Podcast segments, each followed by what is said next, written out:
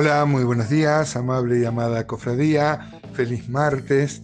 Es mi deseo que cada uno de los oyentes de estos audios sea bendecido y tenga una, una próspera jornada.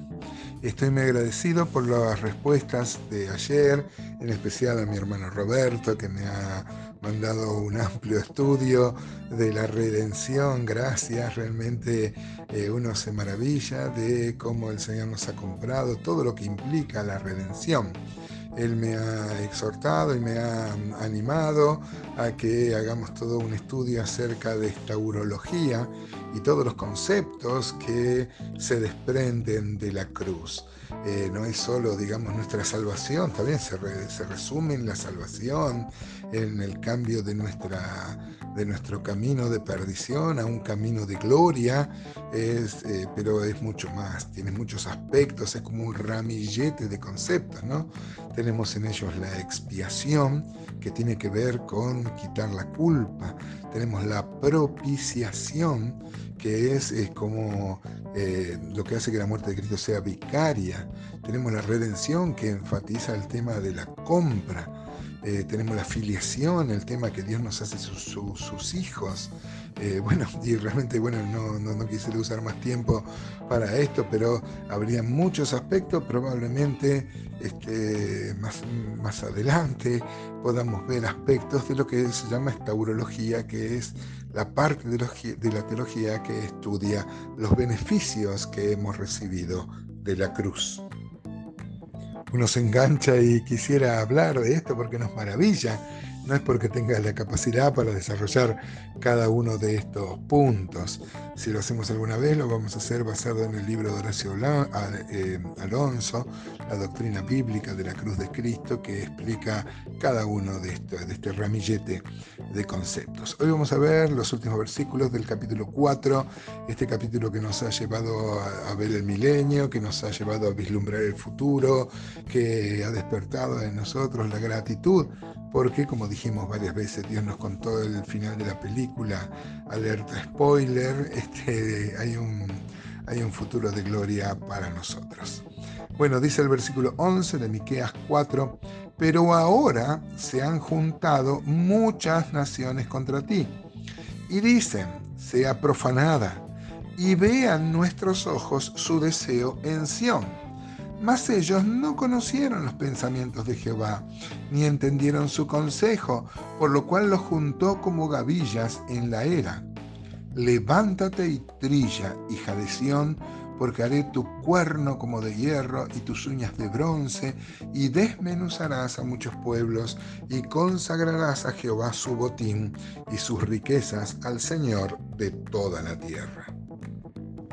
Otra vez podemos ver acá el tono del profeta anunciando cómo, porque le está contando un final de prosperidad, que Dios lo va a redimir, ya sea en la vuelta, en los tiempos de restauración o en este último estadio de la economía divina, donde eh, van a disfrutar del reino que Dios le prometió a David en 2 Samuel 7:14 y del cual nosotros también vamos a ser sus corregentes. Pero mientras tanto, habla de que se van a juntar muchas naciones, van a hacer burla, van a como querer invadir, van a ver la ruina de Israel, pero al final eh, Israel mismo va a vencerlos, esa victoria se la va a dar Dios y este, van, a, bueno, van, a entregar inclusive las riquezas y, los botines de guerra al mismo, al mismo Dios, ¿no?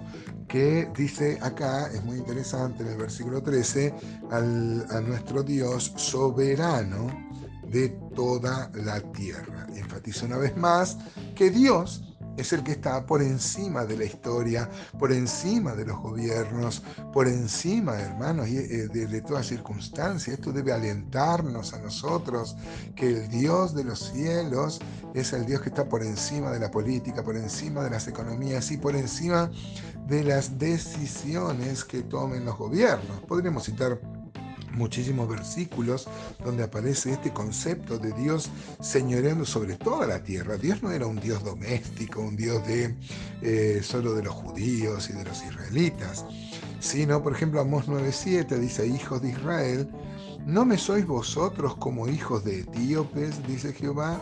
¿No hice yo subir a Israel de la tierra de Egipto y a los filisteos de Caftor y de Kir, a los arameos?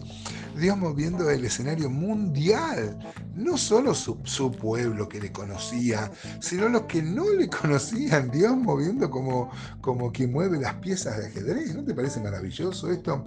Isaías 45, por ejemplo, eh, em, dice, yo iré, 45.2 yo iré delante de ti y enderezaré los lugares torcidos, quebrantaré puertas de bronce, cerrojos de, cerrojos de hierro haré pedazos, y te daré los tesoros escondidos y los secretos muy guardados, para que sepas que yo soy Jehová el Dios de Israel que te pongo nombre. Fíjese cómo también eh, muestra a Dios guiando al pueblo, el Dios de los ejércitos, el Dios de, mm, eh, que, va adelante y que le da las victorias.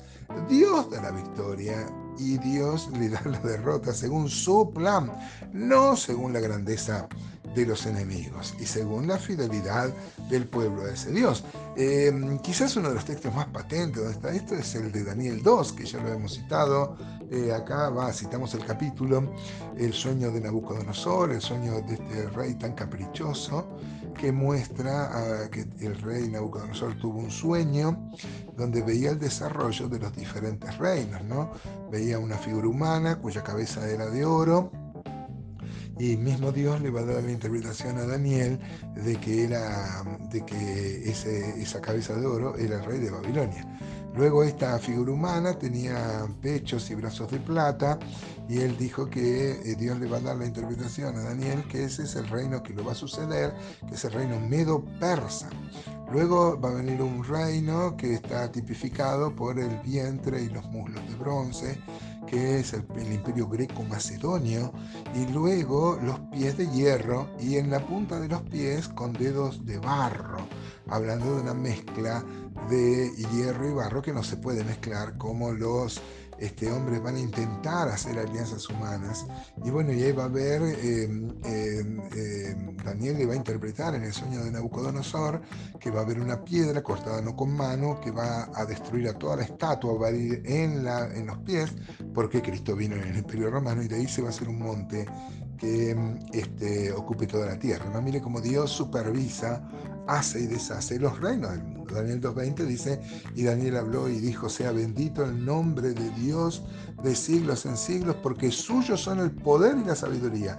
Él muda los tiempos y las edades, quita reyes y pone reyes, da la sabiduría a los sabios y la ciencia a los entendidos. La aplicación es muy simple, amados hermanos. Dios es el Señor de la historia. Eh, mire si nos va a atender nuestras cosas domésticas, como pagar la luz o algunas cosas que para nosotros tan, son tan grandes, tan graves. Eh, Dios está atento al devenir de la historia, de los gobiernos y de los reinos. Ese es nuestro Dios.